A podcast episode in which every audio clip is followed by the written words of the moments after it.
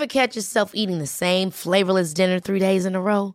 Dreaming of something better? Well, HelloFresh is your guilt-free dream come true, baby. It's me, Kiki Palmer. Let's wake up those taste buds with hot, juicy pecan-crusted chicken or garlic butter shrimp scampi. Mm. Hello Fresh. Stop dreaming of all the delicious possibilities and dig in at HelloFresh.com. Let's get this dinner party started.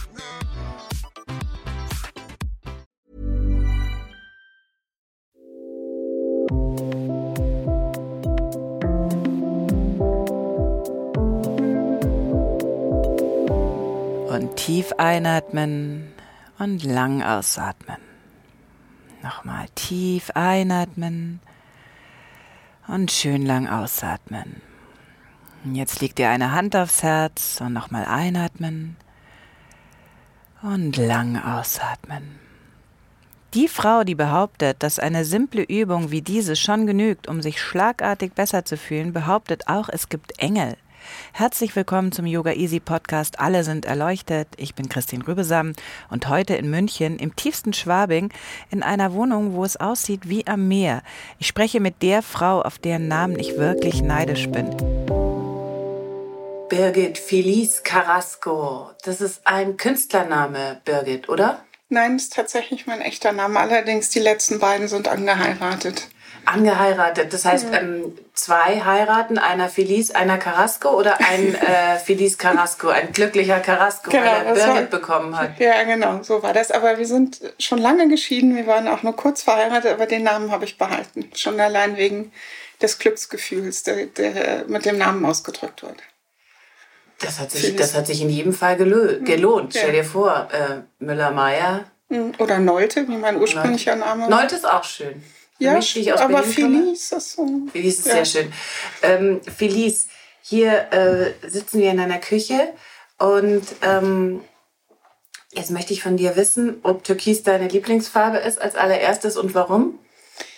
Also Türkis ist auch meine Lieblingsfarbe. Die erste Lieblingsfarbe ist lila auf alle Fälle. Und lila und Türkis finde ich sind sehr schön, kräftige Farben. Äh, Türkis assoziiert, glaube ich, jeder ein türkisfarbenes Meer mit. Und lila ist für mich eine sehr spirituelle Farbe. Lila, Violett, Flieder. Und Farbe ist für mich im Leben wirklich wichtig, um auch äh, Freude, Lebensfreude auszudrücken und auch permanent zu sehen. Also wir sind im tiefsten Schwabing umgeben von einem äh, türkisen Meer und ähm, ja, spirituellem Lila. Birgit, wie war denn dein Leben, äh, bevor die Farben eingezogen sind? Wie war dein Leben in der Werbebranche? Was hast du da, was war toll in der Werbung? Also Werbung ist natürlich auch äh, ein, ein, buntes Leben gewesen. Ich fand das, äh, als ich in der Werbung im Marketing gearbeitet habe, schon auch sehr spannend, aber ich war damals sicherlich ein ganz anderer Mensch, der ganz andere Zielsetzungen hatte, nämlich Karriere zu machen, Geld zu verdienen.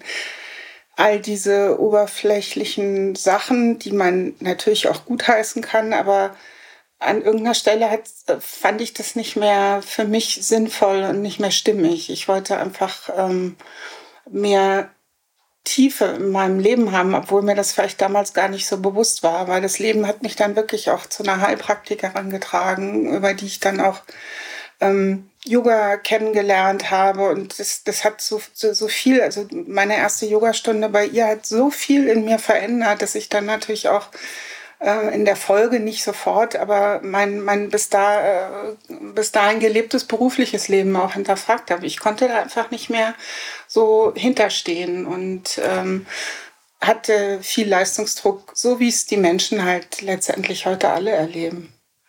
Also in der Werbung hast du äh, die, die Oberfläche verkauft. Ähm, alles hat eine Oberfläche. Äh, wie die, die genau. Oberfläche war zu glatt, also musstest du zur Tiefe hin. Wie alt warst du bei deiner ersten Yogastunde? Mm, das ist jetzt 20, über 20 Jahre her, also 21 Jahre, glaube ich. Äh, 98, ja, mhm. oder, oder sogar 97, kann ich jetzt gar nicht genau sagen, aber eine lange Zeit. Warst also du denn Jahrzehnte. Gut, warst du denn, jetzt bist du gut in deinem, in deinem jetzigen Job, der, wahrscheinlich darf man es nicht Job nennen, aber ich nenne es jetzt einfach mal salopp ja. so. Also jetzt bist du gut ähm, in dem, was du machst. Warst du in deinem alten Leben auch gut? Ja, war ich auch. Eigentlich ist immer, wenn ich alles mit Passion mache, also ich hätte das jetzt damals nicht so ausgedrückt mit Herzgefühl, aber immer in meinem Leben, wenn ich was gemacht habe, dann habe ich das auch gerne gemacht. Aber wenn ich es dann ähm, nicht mehr für sinnvoll empfunden habe oder meinte zum Beispiel, dass ich das genauso gut kann wie mein Chef, habe ich dann natürlich auch die, die Firmen gewechselt, mich weiter nach oben gearbeitet und ähm, habe eben irgendwann erkannt, dass es wichtig ist, dahinter zu stehen, was man macht, um eben Lebensfreude zu haben und ähm, also wirklich im tiefen Sinne glücklich zu sein. Und ähm, da fand ich Werbung als wirklich was tatsächlich, wie du sagst, als etwas Oberflächliches, ähm, etwas, was also äh, Anzeigenwerbung zum Beispiel in Zeitschriften habe ich hauptsächlich gemacht. Ähm, etwas, was dann einfach auch weggeworfen wird. Also in der Zeit hat natürlich generell auch in den letzten Jahrzehnten so ein Bewusstheitswandel stattgefunden und ich habe damit halt schon vor 20 Jahren angefangen und das klingt jetzt heute so, weil die Leute noch so mittendrin sind, äh, als ob das nichts Neues ist, aber vor 20 Jahren war das wirklich was Neues, anders zu denken und zu sagen, ich wende mich jetzt mal von einem geldigen Job ab und äh, äh, lass mich als Yogalehrerin ausbilden, lass mich als Heilpraktikerin ausbilden und damit auch in einen ganz anderen wirtschaftlichen Status zu gehen, erstmal. Also ähm, die, die gehen jetzt mal kurz weg von der, von der Oberflächlichkeit der Werbung, weil das würde uns, glaube ich, in ein sehr theoretischen Diskurs führen. Wir könnten ja auch behaupten, dass äh, alles Oberfläche ist und so weiter. Das, das lassen wir jetzt mal ganz kurz, aber was feststeht, du warst äh, damals in der Zeit, du gehörst zu den äh, Pionieren eigentlich der Szene, du warst damals also Aussteigerin. Was haben deine Freundinnen gesagt? Du wolltest dann mit denen überhaupt nicht mehr äh, Champagner trinken oder doch? Äh, nee, das hat sich wirklich auch tatsächlich so geäußert, dass manche gesagt haben, du bist ja völlig verrückt, was riskierst du da, weil du hast eben einen guten äh, Job und aber natürlich nicht einen sicheren Job.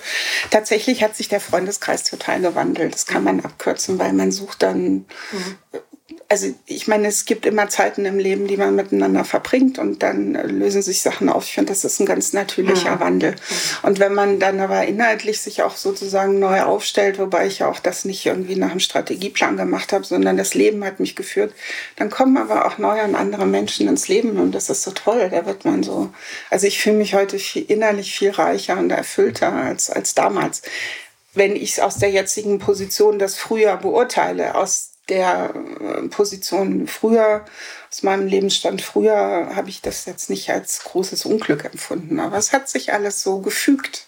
Warst du damals auch schon selbstbewusst? Also du wirkst jetzt selbstbewusst und äh, das könnte ja auch was sein, was man vielleicht in so einem Job lernt. Also ich, dass man keine Scheu hat, äh, das zu, für das zu stehen, was man macht und äh, man, man, man, man, äh, nicht schlimmer als falsche Bescheidenheit. Das gibt es ja so wahnsinnig oft in, in, in, in, in unserer Branche sozusagen, dass mhm. die Leute sich auf den Boden legen und dann, und dann überhaupt nicht über die Runden kommen. Ja, ja ich, ich verstehe, was du meinst, genau.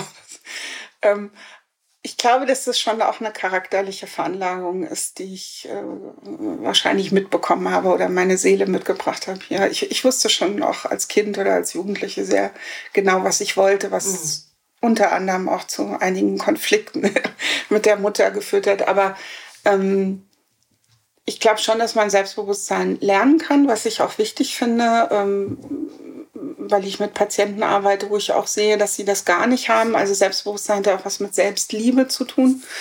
Ähm, aber ähm, ich glaube, mir ist das so ein bisschen auch mitgegeben worden. Also ich hatte da nie wirklich Schwierigkeiten, mich für mich selber einzustehen und mich zu positionieren.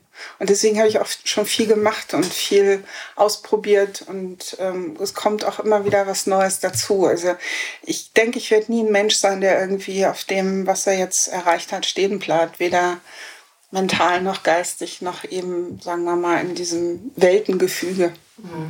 Du sprichst viel von Gefühl, von Herzgefühl oder auch von Licht, von Energie. Und äh, das klingt immer so, als ist das was, was den Menschen heute fehlt. Warum? Warum das den Menschen heute fehlt? Ich glaube, die meisten Menschen sind viel mehr mit, mit Tun und Machen beschäftigt als mit wirklichem Sein.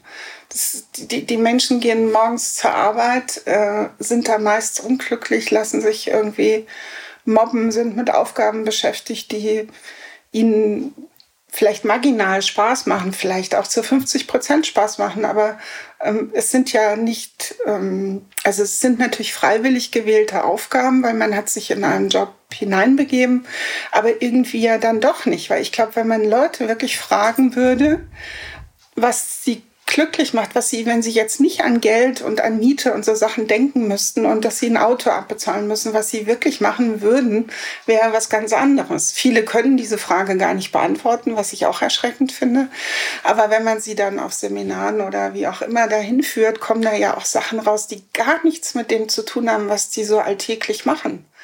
Und ähm, ich denke, das ist ein ganz wichtiger Weg für die Menschheit heute oder für die, die eben ihr Bewusstsein erweitern wollen, zum Erwachen gehen wollen, dass wir uns mehr auf unser Gefühl konzentrieren und das, was die Seele vielleicht auch an diesem Leben erfahren will, das mag auch ein Job im Marketing oder irgendwas anderes sein, das gehört auch irgendwie dazu. Ich lehne nicht diese Gesellschaft ab oder aber es gibt ja einiges zu kritisieren, würde ich schon sagen, sondern ich glaube, man kann beides miteinander vereinbaren. Man kann auch in Anführungszeichen einen normalen Job machen und glücklich werden, wenn man dafür in seiner ähm, Lebensfreizeit was dagegen setzt und spürt, wer man wirklich ist und versucht herauszufinden, was einen glücklich macht, anstatt sich eben von 24 Stunden am Tag wirklich äh, 24 Stunden am Tag mit, mit äußeren Sachen zu beschäftigen.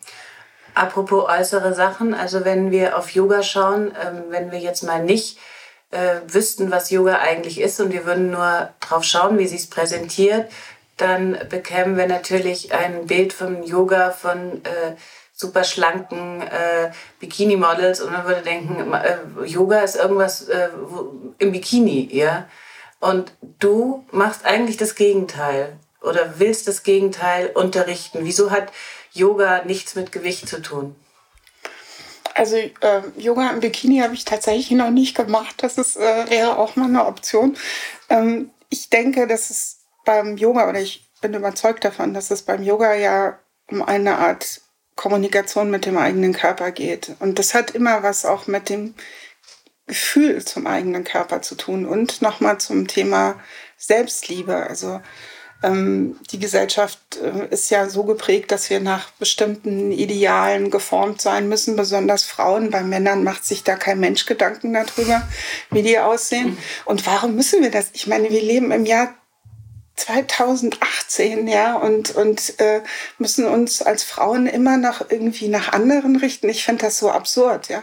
Und ich denke, Yoga ist ein guter Weg dahin, ähm, egal was man jetzt für eine Figur hat, ob man jetzt dünn ist oder dick, ähm, sich selber erstmal kennenzulernen und mit dem eigenen Körper zu, zu korrespondieren auf eine gewisse Art und Weise und ihn dann äh, natürlich auch lieben zu lernen. Und wir definieren uns hier auf der Erde leider zu viel, aber es ist nun mal so über den Körper. Und ähm, wenn das in Einklang gerät, dass ich meinen Körper, auch wenn ich dick bin, weiß, ich kann ihn bewegen und dehnen. Und ich habe das so oft erlebt, dass mollige Frauen wirklich äh, im Becken zum Beispiel viel flexibler sind als so manche Dünne, die sich das hart erarbeiten müssen durch Stränge. Ja. So, dann bekommt man ja nochmal das Thema Lebensfreude, Körperfreude. Und Yoga hat dann wirklich die Bedeutung, die es eigentlich hat, nämlich zu sich selber zu finden. Eine meiner ersten Yogaschülerinnen war sehr mollig und auch schon älter und schon fast überwältigend äh, zu sehen, wie diese erwachsene Frau in ihren 60ern oder so auf einmal so äh, ihr, ihr, in ihrem Körper, in ihren Körper einzieht. Ja? Mhm. ja, das ist ein schönes Bild, genau, in den Körper einziehen sich vorher, also ich meine, überlegt doch, man existiert vielleicht 50, 60 Jahre und kennt noch nicht mal den eigenen Körper. Also wie soll man dann zu seinem vollen geistigen Erwachen halt kommen. Das, das kann ja nur über den Körper funktionieren letztlich. Ne? Und das finde ich ja am System des Yogas so gut, dass wir, ich meine, wir verstehen ja heute in der Regel immer noch äh, die Praxis der Asanas unter Yoga. Das ganze geistige, philosophische ist ja so ein Add-on, ähm, aber die Leute fangen ja jetzt nicht Yoga an, weil sie ähm, erwachen wollen oder äh, erleuchtet sein wollen. Erstmal nicht, aber über den, der Weg über den Körper geht halt dahin, dass man sagt, das, ich bin halt so von Gott geschaffen. Also das ist in der Regel halt so. Ne?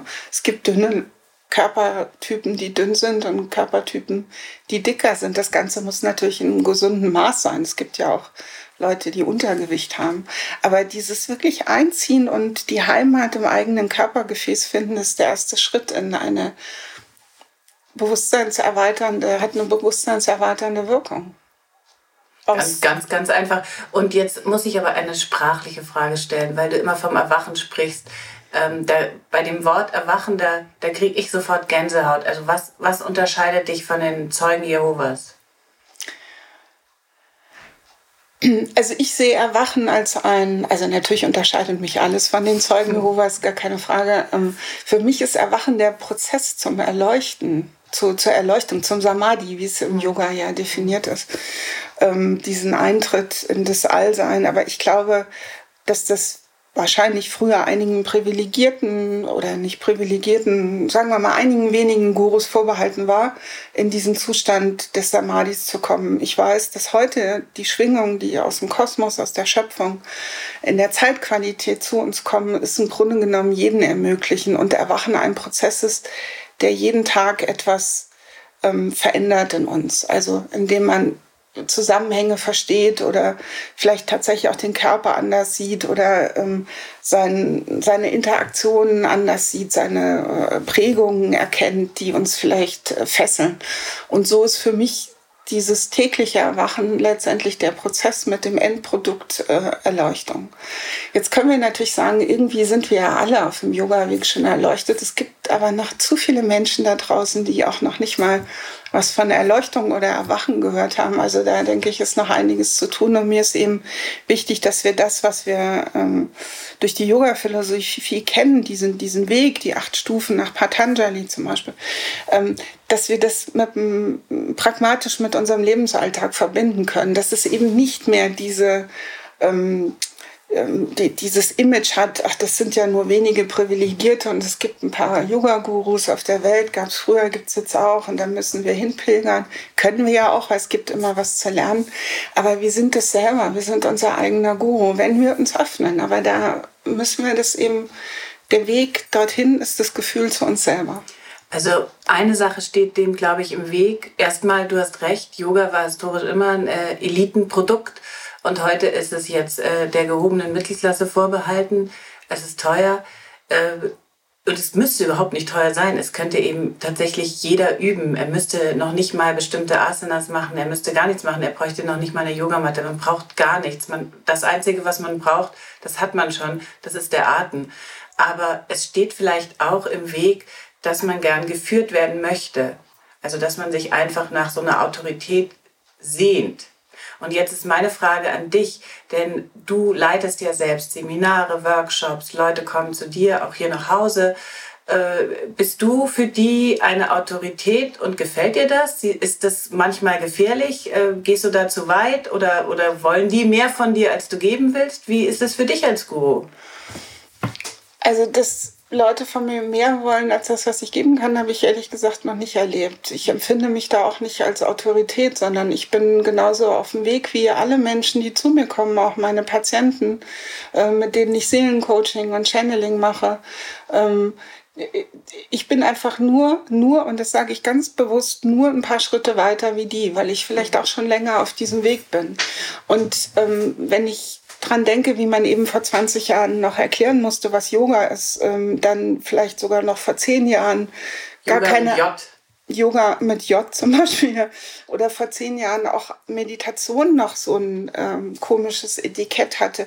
Das hat ja heute alles eine, eine, eine Akzeptanz auch in, in verschiedenen ähm, ähm, gesellschaftlichen Schichten und äh, wird ja auch äh, immer mehr praktiziert, propagiert ähm, als normale Freizeitgestaltung angesehen. Da, da, da, hat sich so viel verändert, da so viel, sind ja so viel ähm, kollektive Energiefelder, durch die die Yoga praktizieren und Meditation praktizieren, geschaffen worden, dass es langsam zu einer Selbstverständlichkeit wird. Also wie gesagt, nicht in allen Schichten, aber ähm, ich glaube auch nicht, ähm, dass Yoga unbedingt teuer ist, weil wie du sagst, atmen und meditieren kann eigentlich jeder. Aber man braucht jemanden, der eben so wie der Lehrer in der Schule besser Französisch spricht als du, die du in der Klasse sitzt und deine Vokabeln und die Grammatik lernen musst, ist es, denke ich, schon äh, ein wichtiger Aspekt, sich von anderen Menschen dahin einführen zu lassen, äh, sich initiieren zu lassen. Ja. Und dann wenn man das eine Weile macht, kommt ja eine Dynamik und eine Neugierde zustande, die dann auch gar nicht mehr zu stoppen ist. Ich glaube, das haben wir alle, die als Yogalehrer arbeiten, erlebt, dass die Leute ja dann, wenn sie einmal angefangen haben und das für sich für, für gut befunden haben, dass sie dann ja auch nicht mehr aufhören. Das ist ja wunderbar. Ich meine, welches Konzept oder welche Sportart, auch wenn jetzt Yoga kein Sportart ist, kann das bieten. Die Leute fangen vielleicht mal an zu boxen oder Rollerblades zu fahren, aber sie hören dann auch irgendwann wieder auf. Aber mit Yoga, glaube ich, hört man nicht auf. Mhm. Ich glaube auch, das gibt es sonst nur bei Doppelkopf oder so. Also das ist, ist, ein, das ist, ist eine die gesellschaftliche Spielsucht dann vielleicht. Beschreibe doch deine Patienten für uns. Wer kommt zu dir? Das ist sehr interessant, weil das Menschen sind so, da sehe ich oft wirklich mein Spiegelbild von vor Jahrzehnten, wie ich da war. Und da denke ich, oh, es hat sich vielleicht doch noch nicht so viel geändert, außer dass der Leistungsdruck, je nachdem, wo man arbeitet, noch viel, viel größer geworden ist. Und ich kann das manchmal, also ich jetzt persönlich als Birgit manchmal gar nicht nachvollziehen, wie Leute so viel Leistungsdruck aushalten können. Dass das noch nicht alles zusammengebrochen ist, das ist echt erstaunlich. Also die Menschen, die zu mir kommen, sind an einem Punkt, wo sie merken, und da ist meistens, äh, steht meistens eine Burnout-Thematik dahinter, dass sie merken, sie können mit den Konzepten, so wie es, sagen wir mal, auch aus der ärztlichen Sicht gibt oder auch ähm, therapeutisch-psychologische Beratung, die ja auch alle sehr kopflastig sind, ähm, nicht weiterkommen. Und dann fangen sie an, eben ähm, entweder über Yoga oder über andere Wege zu suchen und sagen, ich muss irgendwie runterkommen, ich muss irgendwie mich wiederfinden. Wie sind da ich die Symptome? Also wie sind da die Symptome? Also sind die schon körperlich? Absolut. Kein, also kein Schlaf oder beschreib mal. Genau, also ähm, Schlafstörungen, aber vor allen Dingen auch eine unglaubliche Nervosität untertags, die die Menschen dann auch selber merken. Also dass sie sich dauernd irgendwie ähm, kratzen, dass sie äh, sozusagen zehn Sätze auf einmal sprechen, dass sie irgendwie gar keine Gedanken mehr zu Ende denken können. Das nimmt dann so überhand, dass die Leute selber merken, es, äh, ich, ich funktioniere nicht mehr so. Und sie haben, und das ist die, die große Antriebsfehler, weshalb man dann ähm, ganzheitliche Therapeuten aufsucht. Ähm, sie merken, dass sie so nicht weitermachen können und sie haben eben Angst davor, zusammenzubrechen und nicht mehr leistungsfähig zu sein. Was dann dazu führt, wenn man ein paar Gespräche geführt hat, dass sie denken, ah, es, es, ich muss ja gar nicht permanent leistungsfähig sein. Also diese große Angst zu versagen. Aber der, das erste Motiv ist, wie kann, ich, wie kann ich eigentlich meine Leistungsfähigkeit erhalten? Das ist das erste Motiv, aber tatsächlich, wenn der Schritt dann hierher zu mir oder zu anderen, die so ähnlich arbeiten, gemacht ist, ähm, dann findet da sehr schnell ein Umdenken statt, als ob so ein innerer Schalter umgelegt wird und sagen, ja, ich nehme jetzt mal irgendwie ganz andere Sachen wichtig als das, was bisher für mich wichtig war. Und sind die Quellen für den Leistungsdruck äh, so die klassische Symbiose von, äh, von, von einem Arbeitsleben äh, mit, mit einem Familienleben, also für die berufstätige Mutter oder oder ist das mehr, ist das, ist das eher der Job oder ist das eher äh, die, die, der soziale Ehrgeiz? Kannst du da irgendwelche? Ich denke, es ist, also ich habe jetzt, sagen. wir mal, weniger ähm, Familienmütter, aber natürlich auch Patientinnen, die, die Kinder haben oder auch Männer. Aber in der, in der Regel sind es eher so die jobbetonten Karriereleute. Also deswegen so, da sehe ich immer das Spiegelbild zu mir. Mhm.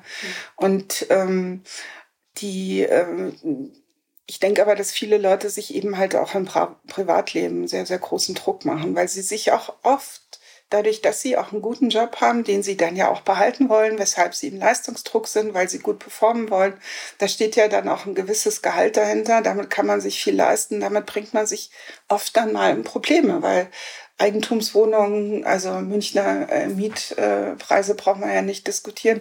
Aber sie haben sich über eine finanzielle Verpflichtungen ergeben, die ihnen wirklich Angst machen, wenn sie jetzt körperlich versagen und ähm, körperlich wie mental versagen und ihren Job nicht mehr ausüben können. Sind die Freunde auch alle äh, Teil des Problems? Die, weil die Angst vor einer Leistungsminderung oder nicht mehr, nicht mehr das alles zu schaffen, dann einhergeht mit einem Statusverlust? Ja, ich denke, Statusverlust spielt schon auch eine Rolle, aber ich glaube, dass äh, Menschen, die einigermaßen äh, bei Sinn sind oder wieder diesen Schritt machen oder einen Schritt machen, sagen, ich muss was anders machen, dass da auch schon dieses, ähm, die Wichtigkeit des Status langsam anfängt zu bröckeln, weil das ist ja der absolute Unsinn, der unsere Gesellschaft irgendwie komischerweise noch zusammenhält, dass man äh, eben nicht, ähm, sagen wir mal, arbeitslos sein darf, äh, um nicht komisch angeguckt zu werden. Aber ganz ehrlich, ich brauche keine Freundin, die mich, wenn es High Tai und alle Sonnenschein ist, mich unterstützen.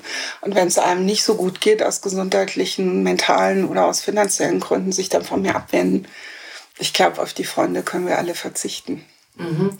Aber trotzdem noch mal ganz kurz so diese großen gesellschaftlichen Tabus. Also, wir können hier mal kurz aufzählen. Also, zu viel Zeit haben ist verdächtig, oder? Absolut. Ja. Äh, was noch? Äh, kein großes Auto fahren oder gar kein Auto fahren. Das kommt drauf an. Das könnte hm. mit einem äh, 3000 Euro Fahrrad wieder aufgewogen werden, vielleicht. Ja. Dann, äh, was weiß ich, Ferien ist Status, äh, äh, drei Kinder ist Status. Ähm, eine schöne Frau, ein erfolgreicher Mann, eine erfolgreiche Frau, ein schöner Mann, gehört auch alles dazu. Also ein, ein, ein äh, präsentabler Partner, oder? Gehört doch auch dazu. Und so weiter und so also weiter. Also das, Die ganze deprimierende Liste. Das, ich ich denke, dass, ja, dass das so in der Öffentlichkeit dazugehört, aber ähm, ich möchte nochmal betonen, dass man sich sehr schnell darüber bewusst werden kann, wenn man das schafft, zu sich selber hineinzuspüren. Da mag jetzt Yoga ein Weg sein, es können auch andere Methoden sein. So, wenn man da spürt, was eigentlich wichtig ist, dann gründet man ja für sich so sein eigenes Kollektiv sozusagen, also sein eigenes Energiefeld und holt dann auch Leute mit rein und sagt, okay, also du tickst so ähnlich wie ich, du schwingst so ähnlich wie ich. Das ist jetzt nicht etwas, was von heute auf morgen passiert, aber es ist ein Prozess, der stattfindet. Und dann spielt ja dieses Kollektiv da draußen, was du gerade beschrieben hast, also was sicherlich überwiegend so ist, eine äh, geringfügige Rolle. Also es fällt eigentlich doch dann wie ein Kartenhaus zusammen. Also wer auch immer jemals äh, an, an, an diese Dinge, diese Dinge tatsächlich für wichtig und nicht nur für eine Spielerei oder so gehalten hat, der müsste eigentlich ganz schnell erkennen, dass ja. das natürlich alles nicht wichtig ist. Ja, genau, das ist es. Und das ist nicht wichtig, aber ich möchte auch aus meiner persönlichen Entwicklung noch dazu sagen, dass ich in der Phase war, jahrelang in der Phase war, wo ich diese Welt da draußen total abgelehnt habe, auch ne, mit allem gesellschaftlichen wie politischen globalen Desaster, was wir dort erleben. Ich habe aber dann erkannt, dass, es, ähm, dass das mich sehr viel Energie gekostet hat, weil ich in einen Widerstand zu diesem äußeren Kollektiv gegangen bin, weil ich wollte ja in meinem schönen, selbstgebastelten eigenen Kollektivrahmen mit Leuten, die so ähnlich denken, halt leben und alles in andere in Türkis und Lila, wunderbar, vielleicht noch ein bisschen Silber? rosa dazu, Silber oder so. Ja, und ähm, das hat aber, das macht natürlich keinen Sinn, weil man, wenn man sehr viel Widerstand gegen so, wie die Welt jetzt noch ist, aufbringt, ähm, verbessern wir ja die Welt nicht. Oder wir können dann auch wieder in ein, eine innere Zerrissenheit kommen, weil ich muss ja mit diesem äußeren Kollektiv weiter auch ähm, korrespondieren. Ne? Ich muss ja auch meine Miete über ähm, erwirtschaften und auch ähm, überweisen, also äh, mit einer Bank arbeiten und so weiter. Ich glaube, dass es äh, gut ist, erstmal für sich herauszufinden oder mit anderen herauszufinden, was will ich wirklich und dann zu sagen, okay, ich gehe aber diese Konzessionen, diese Kompromisse mit der Gesellschaft ein versuche dafür aber. habe ich ja auch einen Platz in der Gesellschaft. Genau, dafür, da, dafür sind wir ja in einer offenen Gesellschaft. Also ich mhm. denke, in anderen äh, Ländern, äh, diktatorischen, autokratischen Systemen, da ist das ja alles viel schwieriger. Also wir leben hier an einem privilegierten Ort, mhm. gar keine Frage. Insofern sollten wir diesen gesellschaftlichen Kontext ja auch zu schätzen wissen. Und es ist auch nicht jeder zum Guru geboren und kann mhm. nicht irgendwie jetzt äh, junger machen. Also wie gesagt, äh, es gibt ja auch schöne Jobs. Also wichtig ist, dass man sich daran glücklich fühlt und dass man das nicht nur macht, weil es ums Geld geht, ja, sondern dass man, ich denke, man kann auch Jobs äh, haben, die einem Spaß machen. Ja. Und ähm, äh, das finde ich ist auch noch ein wichtiger Aspekt, sich von dem, was da draußen ist, nicht, nicht immer wieder in die Angst und in den Widerstand bringen zu lassen. Und ähm, das, was uns zum Beispiel über die Medien gezeigt wird, äh, gesagt wird, ähm, das, das dient ja alles diesem Schüren der Angst und damit in einem Machtverhältnis bleiben, in dem wir über dich, über das Individuum bestimmen, weil alles eben nach bestimmten Strukturen, die von Geld ähm, beherrscht werden, ähm, funktionieren muss. So. Und in dem Moment, wo wir. Super, jetzt hörst du dich fast an ein bisschen, ganz kleines bisschen wie Sarah Wagenknecht. Aber ich finde das. nein, ich finde das, ich finde, ich finde das äh, natürlich. Macht die auch Yoga? Weiß man das? Das, das weiß ich nicht, aber ich, ich finde, dass die immer ganz beachtlich argumentiert, wie eigentlich eine sehr intelligente von, Frau. Also, wie, wie alle von den Linken. Und ich würde jedem empfehlen, sich mal ähm, zu Hause hinzusetzen, in einer ruhigen Minute Kerze anzuzünden, Meditation sozusagen zu machen, aber sich zu notieren, vor was er oder sie alles Angst hat. Da kommen eine sehr große Liste zustande. Angst, seine Kinder zu verlieren, eben Angst, den Job zu verlieren, aber auch so kleinere Ängste, die man so mit sich herumträgt und gar nicht vielleicht wahrnimmt. Und ähm, wenn man das niederschreibt, ist das auch erstmal beängstigend, aber es findet natürlich auch eine Läuterung, eine Verlichtung statt, wie ich sage, weil alles, was wir ans Licht holen, durch Schreiben, durch Meditation, durch Sprechen, ähm, ist ja dann schon mal längst nicht mehr bedrohlich, als wenn es so im Dunkeln ist. Und man stellt sich vor, dass äh, dann die Liste na, bei genauerer Überlegung äh, dann schon mal sehr viel kleiner wird. Ähm, ja, auch das, das sowieso, sie wird kleiner, aber man kann dann letztendlich diese ganzen Ängste unter einer Angst zusammenfassen. Das ist die Angst vom Tod. Mhm. So. Agnivisha. Ja, genau. Und ähm, wenn wir dann feststellen, dass wir eigentlich nur Angst vom Tod haben, ist das ja eine sehr konkrete Angst, an der man ja auch arbeiten kann. Und dann ist natürlich der Weg, der Schritt in eine ähm, geistige, ähm, äh, höherdimensionale Welt, also eine Offenheit dorthin, ähm, schon mal gemacht. Weil wenn man das über Meditation erfährt, dass ähm, zum Beispiel über Yoga und Meditation eben erfährt, dass tatsächlich vielleicht jemand mit uns spricht. Natürlich braucht man da auch jemanden, der einem hilft, also der einen ins Channeling einführt. Oder wenn wir eben merken, dass wir über das Gefühl in unserem Herzen merken, ach, da ist ja doch noch eine Stimme in mir, nennen wir es jetzt mal die Seele oder das höhere Selbst. Die ist aber nicht unbedingt nur hier auf dieser irdischen Welt. Dann verlieren wir immer mehr die Angst vom Tod, weil wir dann erfahren, dass es damit mit dem körperlichen Tod eben nicht zu Ende ist. Aber was machst du mit Patienten, die äh, dafür nicht zugänglich sind oder die, denen, denen das zu spirituell ist? Also die auch diese Ängste haben, die gehen mit allem mit, aber die... Äh, ich kann es mir schlecht vorstellen. Für mich ist es relativ nachvollziehbar, dass es noch irgendwas anderes geben muss. Und ich kann es natürlich auch nicht definieren und, und, und reiß mich nicht drum. Aber was machst du mit Patienten, die, du sprichst ja selber von Patienten, die solche Angststörungen haben. Ähm, was sagst du denen? Was können die tun?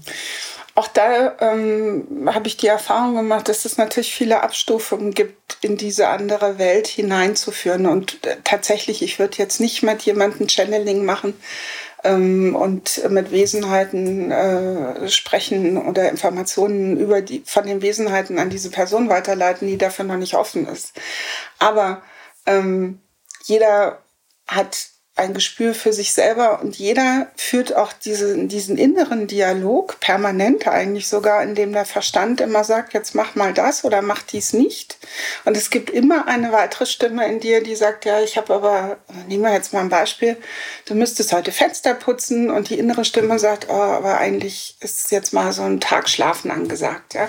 So, da findet ja schon innerer Dialog statt. Da kann man sich ja mal fragen, wer diese beiden Stimmen sind und wo die andere herkommt und wer das ähm, sein könnte. Ja? Und jeder hat auch ein Gespür dafür, eine Intuition, ja, etwas ähm, nicht äh, zu tun. Sagen wir mal, man stellt ein Glas oder eine Teetasse zu sehr am Tischrand ab. Und eine innere Stimme sagt, du, die könnte runterfallen. Das ist entweder der Verstand oder die andere Stimme. Man kann ja seiner Intuition folgen. Das berühmte Bauchgefühl. Ich nenne das Herzgefühl. Und so kann man sich schrittweise denen annähern. Also ich würde nicht mit Patienten arbeiten, die diese Schritte noch nicht getan haben. Und ich glaube auch, dass das ähm, manche Leute zum Beispiel auch im Yoga, in der Yoga-Praxis abschrecken würde, wenn man ähm, meditiert und sagt, ja, okay, jetzt bitten wir mal die Engel dazu oder so. Ich will das, also die sind da, das weiß ich, ich fühle die, ich erlebe die mit mir und mit anderen Menschen, aber da ist noch nicht jeder Mensch darauf vorbereitet. Aber die Schritte ah, kann man ja tun. Ist sie jetzt auch da? Ja. Habe ich sie jetzt ja. hoffentlich nicht vertrieben? Nein, ach, die Engel sind sehr humorvoll, hohe Wesenheiten aus höherer Perspektive sind sehr humorvoll und sie wissen um das, was wir Menschen hier unten irgendwie alles veranstalten, welche Ängste wir haben. Das war jetzt übrigens gerade eine Angst von dir, jemanden vertrieben zu haben. Die ja. lassen sich nicht vertreiben. Aha. Die sind ja, das ist ja ihre Aufgabe und sie mögen das bei uns sein. Okay, dann, dann sag uns doch mal, wie wir ähm, alle ohne die Hilfe von äh, wunderbarer türkiser, lila, farbener Umgebung und Schwabinger Himmel. Wie können wir denn äh, äh, unsere Praxis äh, so gestalten, dass wir zum Beispiel in einer akuten Panikattacke oder so einem, was es auch sehr oft gibt, äh, Einsamkeitsanfall wieder Zuversicht schöpfen? Mhm. Ähm da gibt es so ganz einfach schöne Übungen und ich leite die jetzt mal an, dann könnt ihr auch gleich alle mitmachen. Schließt einfach eure Augen. Und so wie der Podcast auch immer beginnt und auch eigentlich jede Yogastunde beginnt, atmen wir erstmal tief ein und aus. Ein paar Mal. Und allein über die Atmung tief einatmen und tief und lange ausatmen. kommt man ja schon sehr schnell in das Körpergefühl. Man spürt sich als lebendiger Mensch, als lebendiger Körper. Und wenn du das spürst, bist du ja schon mal ein Stück bei dir angekommen. Egal in welcher Situation du bist, also selbst wenn du im Auto sitzt oder im Büro, dich gerade über irgendwas aufregst, einmal tief ein- und ausatmen bringt dich direkt in den Körper. Und wenn du dann beim Einatmen noch für dich denkst, das Wort Ich und natürlich auch denkst, ich als Person und beim Ausatmen an das Wort Bin denkst, dann hast du noch eine Verstärkung dieses Atemrhythmuses. Also beim Einatmen Ich, beim Ausatmen Bin. Und schon sinkt dein ganzes Sein zur Erde. Du wirst mehr von der Erde getragen. Nochmal, ich bin.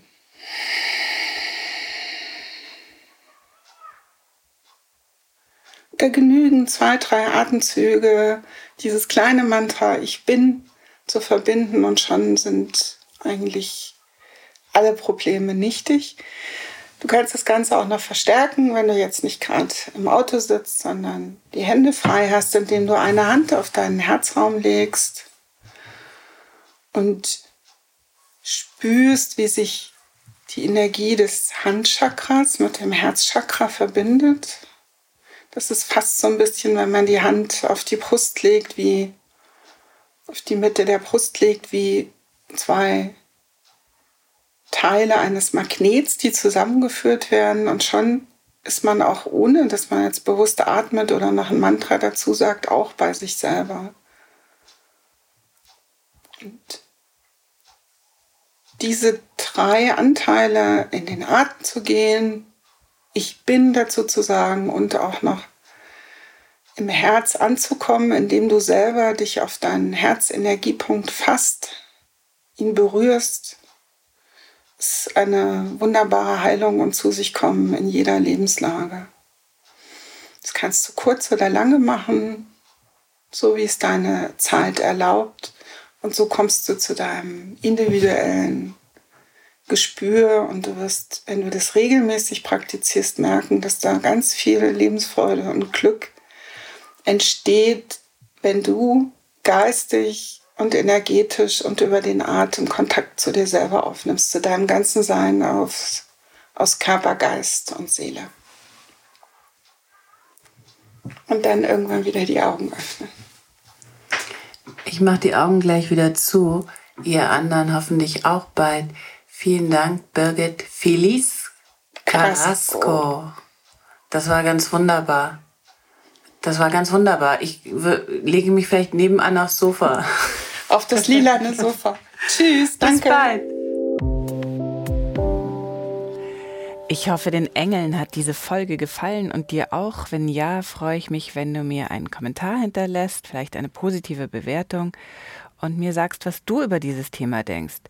Wenn ihr auch an diesem Punkt seid, jetzt im Ernst, wo ihr nicht mehr könnt, wenn ihr unter dieser Angst leidet zu versagen, übt bei uns bei Yoga Easy www.yoga-easy.de vielleicht Anfänger-Yoga mit Anna Trökes und Meditation. Ihr könnt Yoga Easy, das Online-Yoga-Studio, sieben Tage gratis und unverbindlich testen. Einfach folgende Internetseite aufrufen und den Gutschein einlösen www.yogaeasy.de-erleuchtet. Die Probezeit endet dann nach sieben Tagen automatisch. Ihr müsst nicht kündigen. Alles Gute und bye bye.